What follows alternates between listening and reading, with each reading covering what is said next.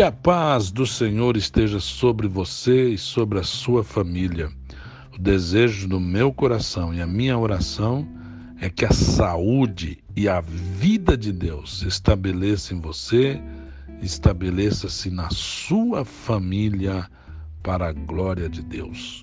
Continuando as nossas mensagens desta série, a pandemia do Covid-19 à luz da Bíblia Sagrada, ou as pestes à luz da Bíblia Sagrada, estamos abordando este assunto.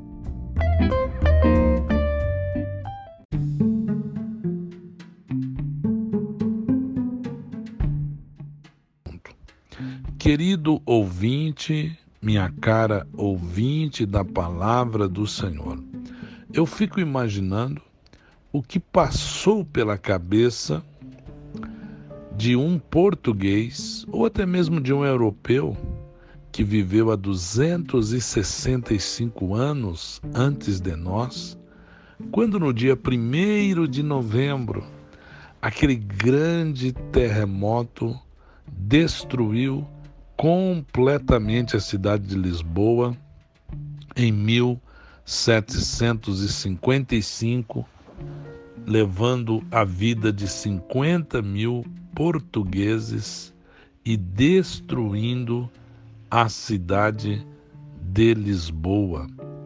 Os relatos contam que tudo começou às nove e trinta da manhã.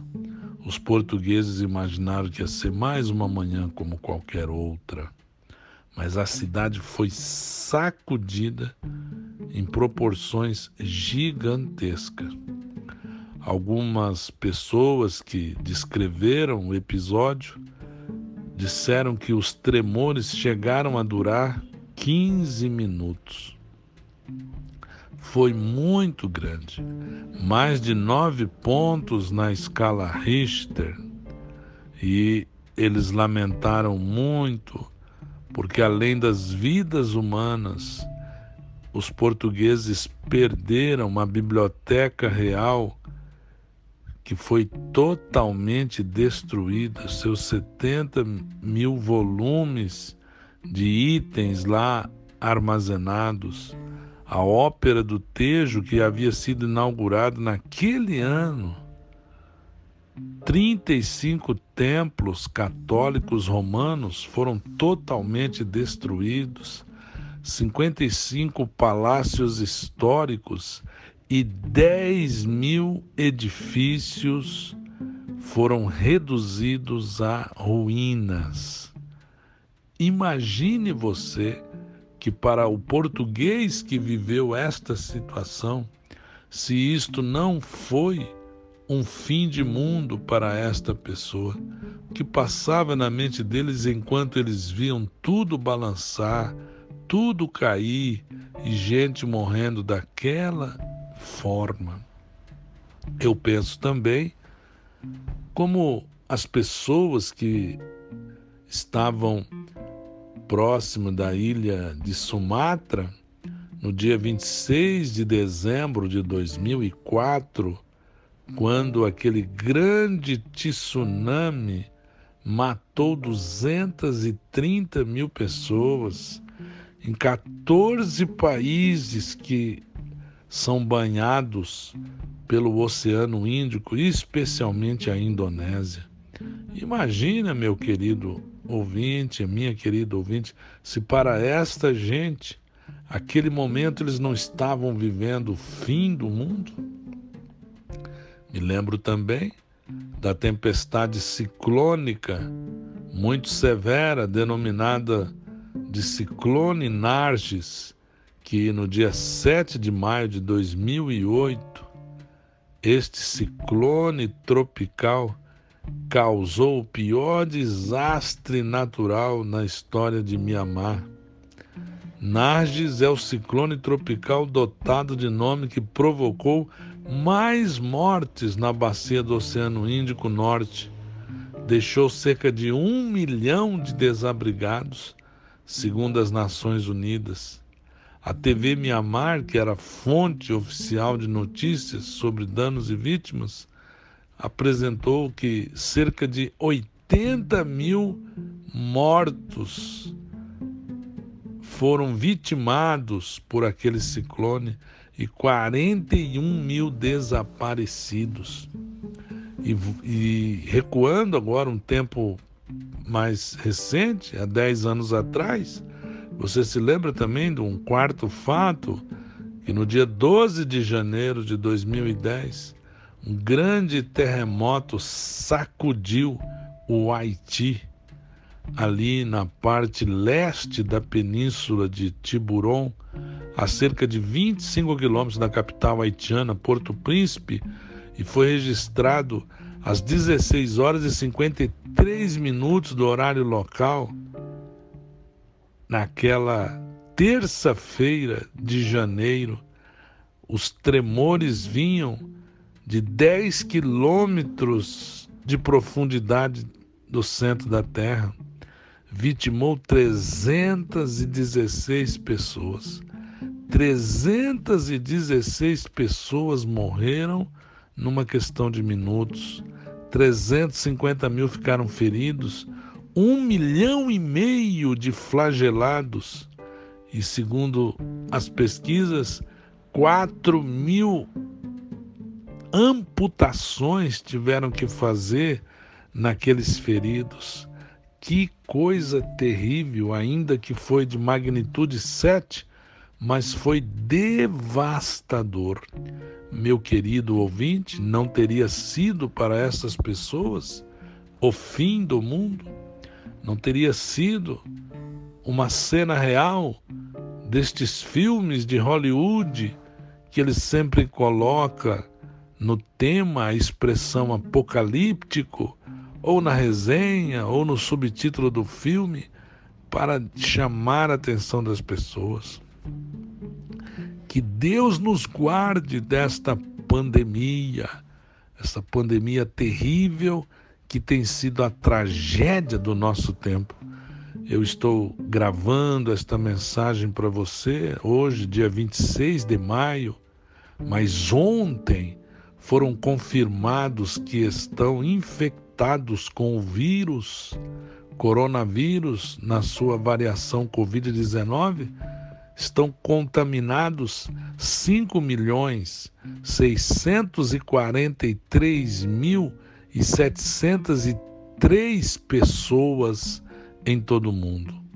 Morreram já com esta praga 347 mil 836 pessoas. E glória a Deus que já foram curados 2 milhões 266 mil 394 pessoas. Esta é a realidade nível mundial. Parece ser um quadro de fim de mundo mesmo. No Brasil, infelizmente já foram confirmados 377.711 pessoas contaminadas com o vírus, segundo a divulgação oficial de ontem, ontem, dia 25 de maio. Morreram no Brasil já com este mal até ontem 23.606 pessoas. E glória a Deus, bendito seja Deus que foram recuperados 153 mil pessoas e 883. 153 mil 833 pessoas que foram recuperadas. Se não for o fim do mundo, é o que? É o que a Bíblia chama de últimos dias. O profeta Isaías, no capítulo 2 do seu livro, versículo 2, e acontecerá nos últimos dias que se firmará o monte da casa do Senhor, no cume dos montes, e se exalçará por cima dos outeiros, e concorrerão a ele todas as nações. Aqui o profeta Isaías usa a expressão nos últimos dias. Mas aqui não há uma mensagem negativa, assustadora e catastrófica, porque as nações irão até Jerusalém e lá no monte do Senhor eles estarão recebendo os ensinos do Rei dos Reis e Senhor dos Senhores. É uma passagem escatológica que aponta para o reino milenial do Messias de Deus, o reino de Cristo. Aleluia.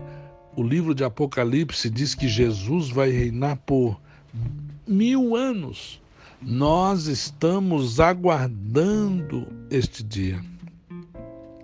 Antes, porém, acontecerá muitas coisas. E aqui você vê a bênção do Senhor sendo anunciada para os últimos dias. Esses últimos dias não é um tempo cronológico. Estes últimos dias é um tempo escatológico. Eu me lembro também do profeta Miqueias. Vou abrir aqui a minha Bíblia em Miqueias, no capítulo 4, versículo 1, onde lemos: "Mas nos últimos dias acontecerá que o monte da casa do Senhor será estabelecido no cume dos montes e se elevará sobre os outeiros, e concorrerão a ele os povos. No mesmo sentido da leitura anterior, os povos virão a Jerusalém para receber do Messias de Deus as leis, a lei do Senhor. Que coisa bendita! E o apóstolo e o profeta Miqueias usa a expressão nos últimos dias.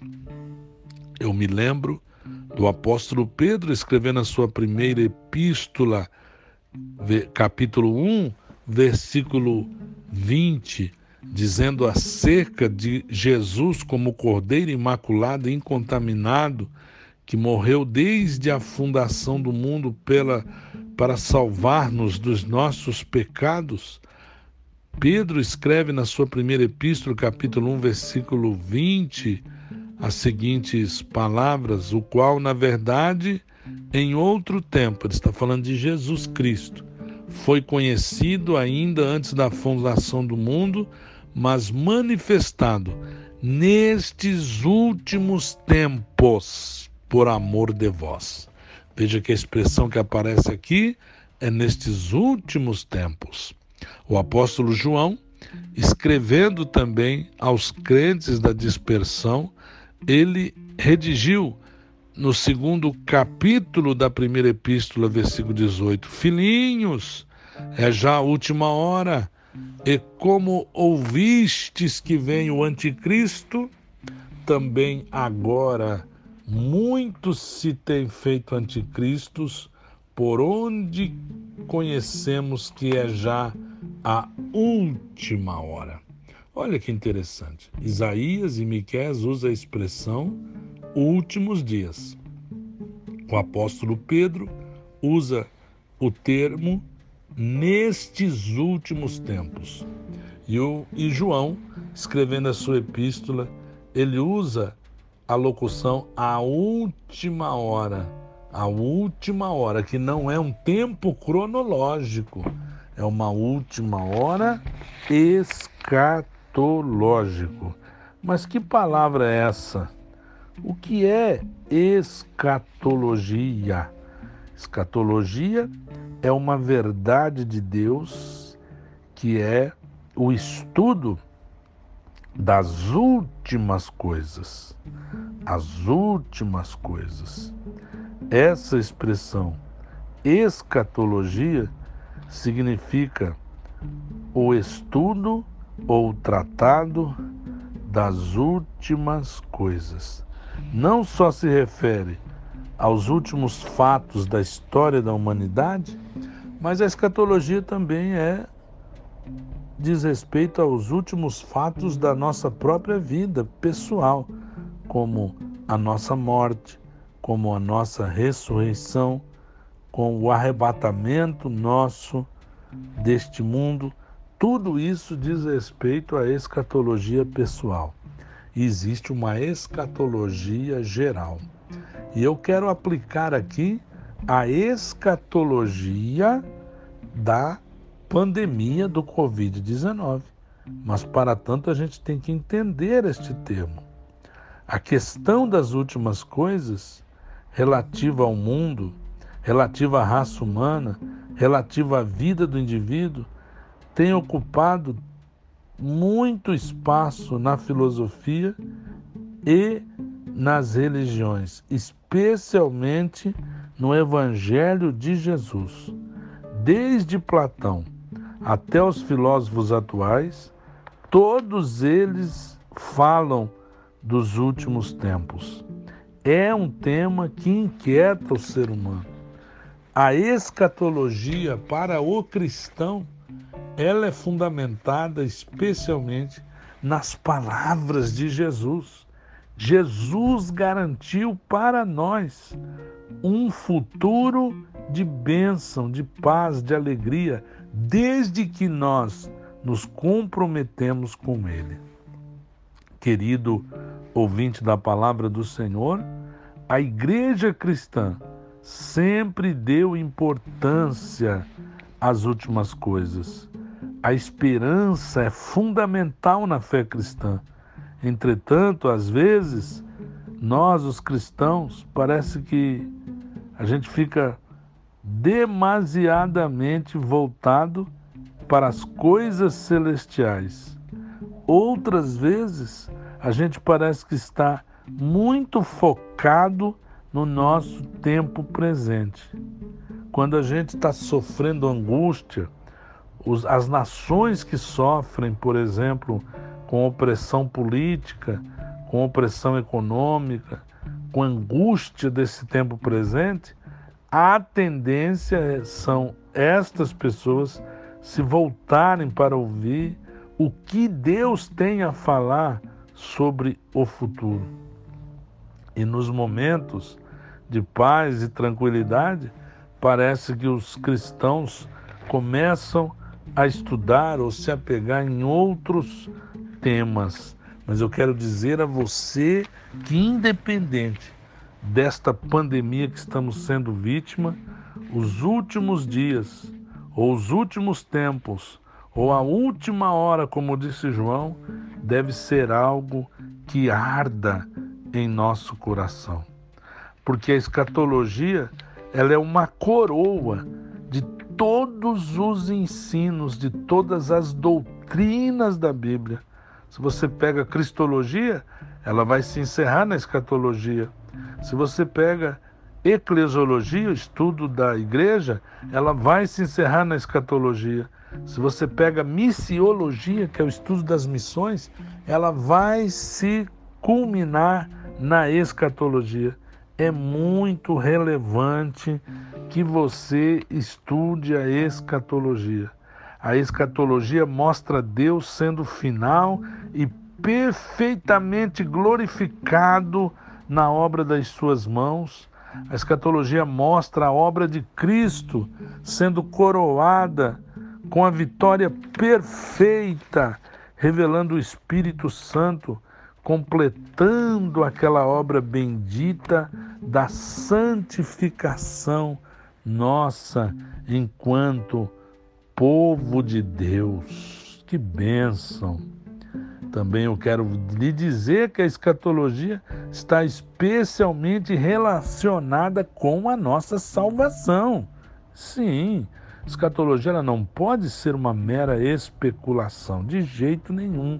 A escatologia ela está intimamente ligada à nossa salvação.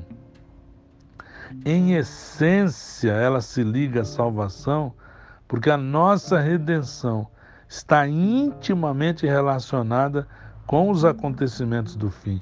Nós não podemos desprezar, meu ouvinte, minha cara ouvinte, a doutrina das últimas coisas, sob pena de a gente ficar sem o devido conhecimento. E aí o que vai faltar para nós? vai faltar segurança no futuro que Deus nos promete. Vai faltar também a alegria da nossa salvação, mas que você tenha segurança e que você tenha alegria da salvação. Em tempos de pandemia, nós evocamos a Deus, lamentamos as 347 mil mortes que já teve no mundo desde ontem, as 23.600 mortes no Brasil, mas louvamos a Deus pelos 2 milhões 266 mil e 394 pessoas que pela graça de Deus já foram curadas. No Brasil já foram curadas 153.833 pessoas. Estão confirmadas no mundo todo 5 milhões e 643 mil. E no Brasil foram confirmadas 377.711 pessoas com esta peste do Covid-19. E nós estamos analisando, lendo a Bíblia, conversando, discutindo, avaliando e olhando também o que os homens estão dizendo sobre isto. O que os homens estão dizendo é que o mundo não será mais o mesmo. Haverá o que eles chamam de um novo normal. Muitos homens estão pensando novamente a humanidade a partir desta pandemia. Por quê? Porque ela foi muito forte. Ela realmente foi muito forte. Não envolveu só um pequeno grupo de países, envolveu todo o mundo da época. E a igreja tem que estar atenta. Você que é cristão tem que estar atento, porque algumas coisas vão mudar quando houve o atentado contra as torres ali nos Estados Unidos e Nova York, disseram que algumas coisas iam mudar. Eu fiquei imaginando, mas o que, por exemplo, vai mudar? Por exemplo, a pessoa não podia mais conduzir na bagagem de mão nos voos, nas aeronaves, não poderiam conduzir uma vasilhinha, um frascozinho de líquido, gel, que tivesse mais de 200 ml. Aquilo produziu muitos transtornos nas bagagens das pessoas que eram rejeitadas, muita confusão nos aeroportos. Mudou, mudou. E o mundo está dizendo: o mundo não será o mesmo.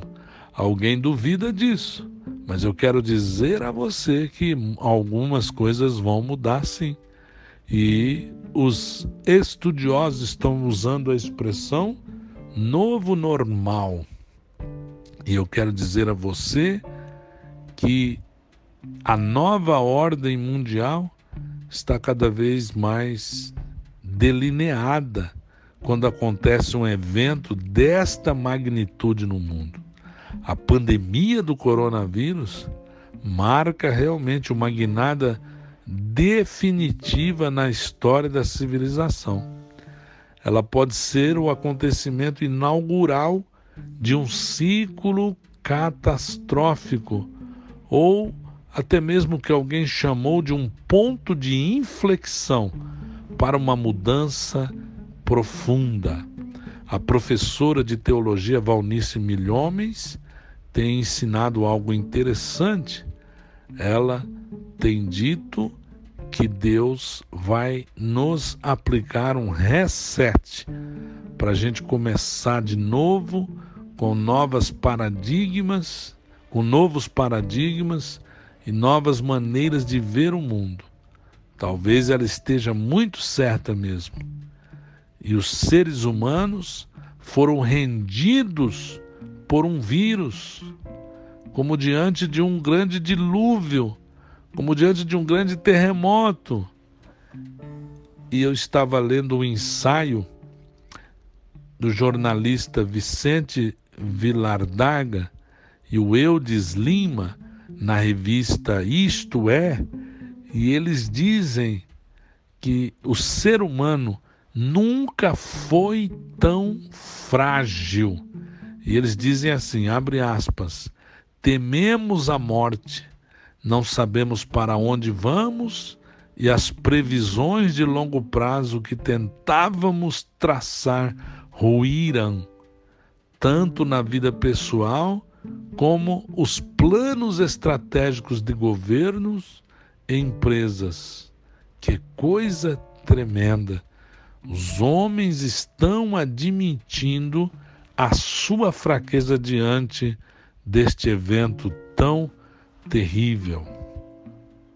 Numa outra matéria, publicada no jornal O Globo no dia 17 de maio, os jornalistas Renan Sete e Mariana Barbosa escreveram assim: Lamenta-se informar, mas o mundo pós-coronavírus terá muito a ver com a quarentena.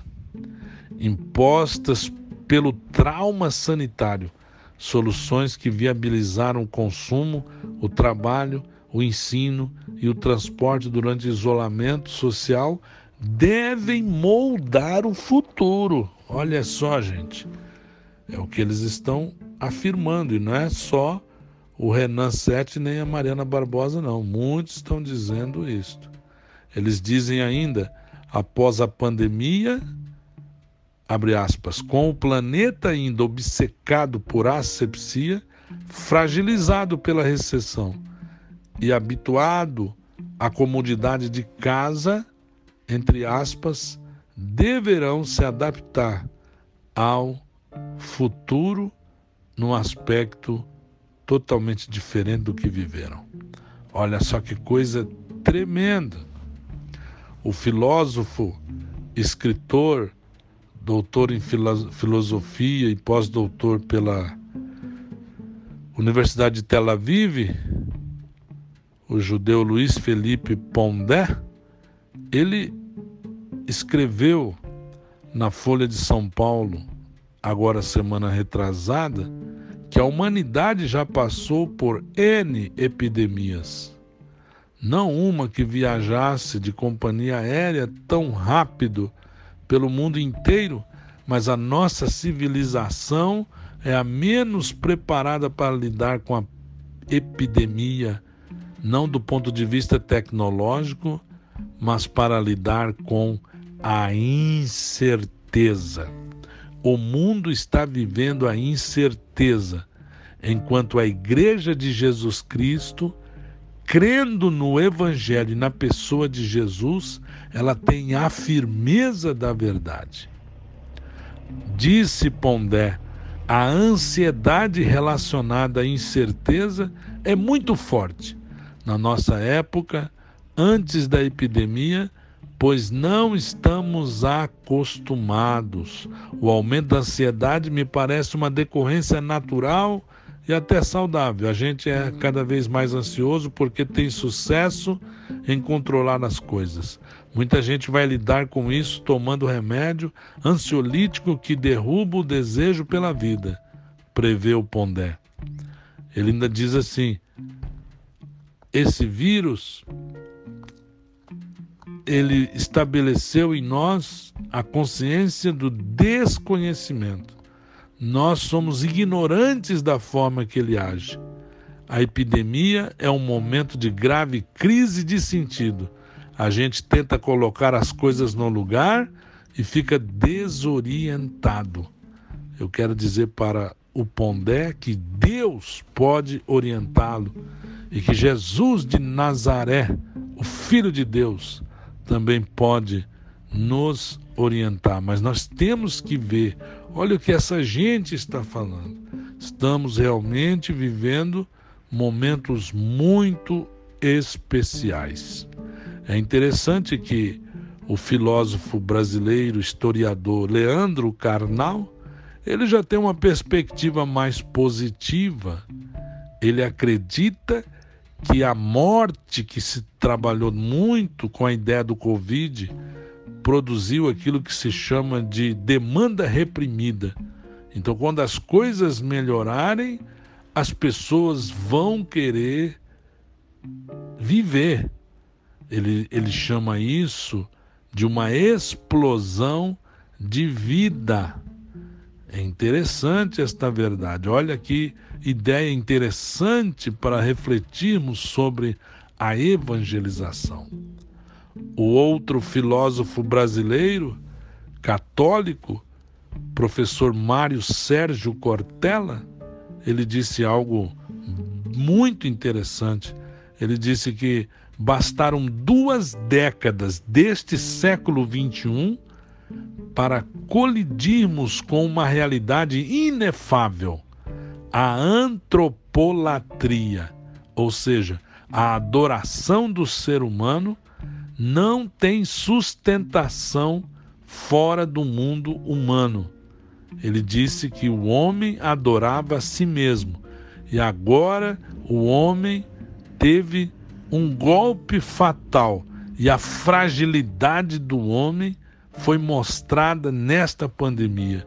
Governos ricos foram pegos de surpresa, cientistas foram pegos de surpresa, o mundo foi pego de surpresa. O sistema financeiro foi pego de surpresa. E Portela continua dizendo: a lição não serve para desistirmos, mas para reconfigurarmos os nossos dispositivos e aplicativos mentais e o deixarmos mais permeáveis à constatação de nossas limitações.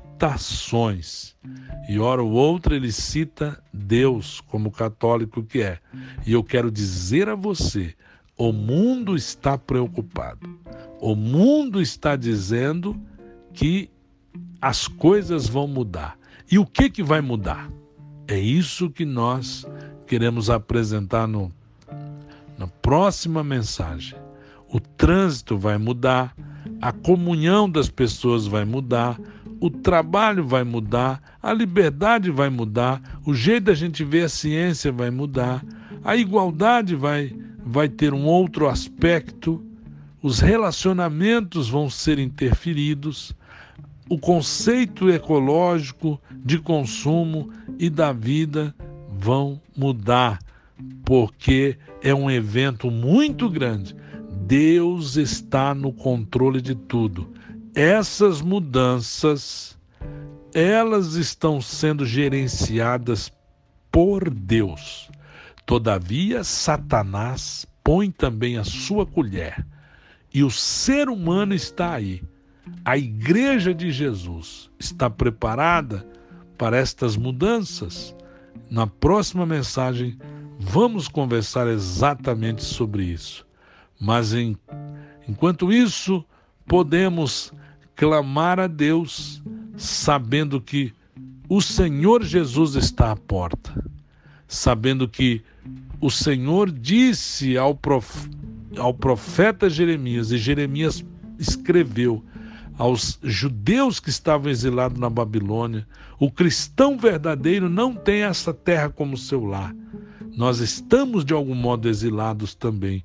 E sabe o que o Senhor diz a essa gente? Diz a você: porque sou eu, o Senhor, que conheço os planos que tenho para vós, diz o Senhor. Planos de fazê-los prosperar e não de causar dano. Planos de dar a vocês esperança e um futuro em Cristo. Como disse o apóstolo, as coisas que os olhos não viram, nem os ouvidos ouviram, nem penetrar no coração do homem, são as que Deus preparou para os que o amam. E como é que eu amo ao Senhor? Reconhecendo Jesus como o Messias, reconhecendo Jesus como Filho de Deus e colocando o meu futuro nas mãos de Deus, sabendo que Deus tem o melhor para mim, aguardando a segunda vinda de Cristo e podemos dizer assim: Ora vem, Senhor Jesus.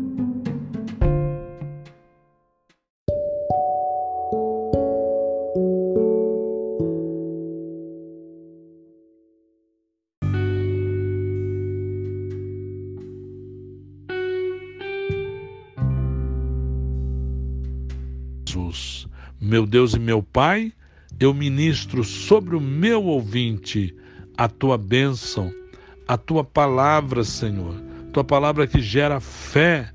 Ó oh Deus, que a sabedoria da palavra de Deus se estabeleça no coração do teu filho e da tua filha que me ouve.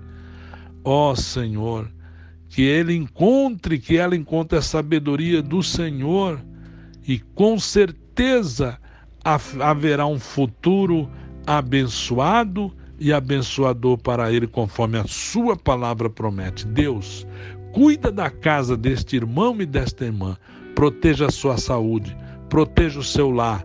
Ó Deus, nos prepara para a segunda vinda do Senhor. Senhor, nos prepara. Nós clamamos, ora vem, Senhor Jesus. Amém.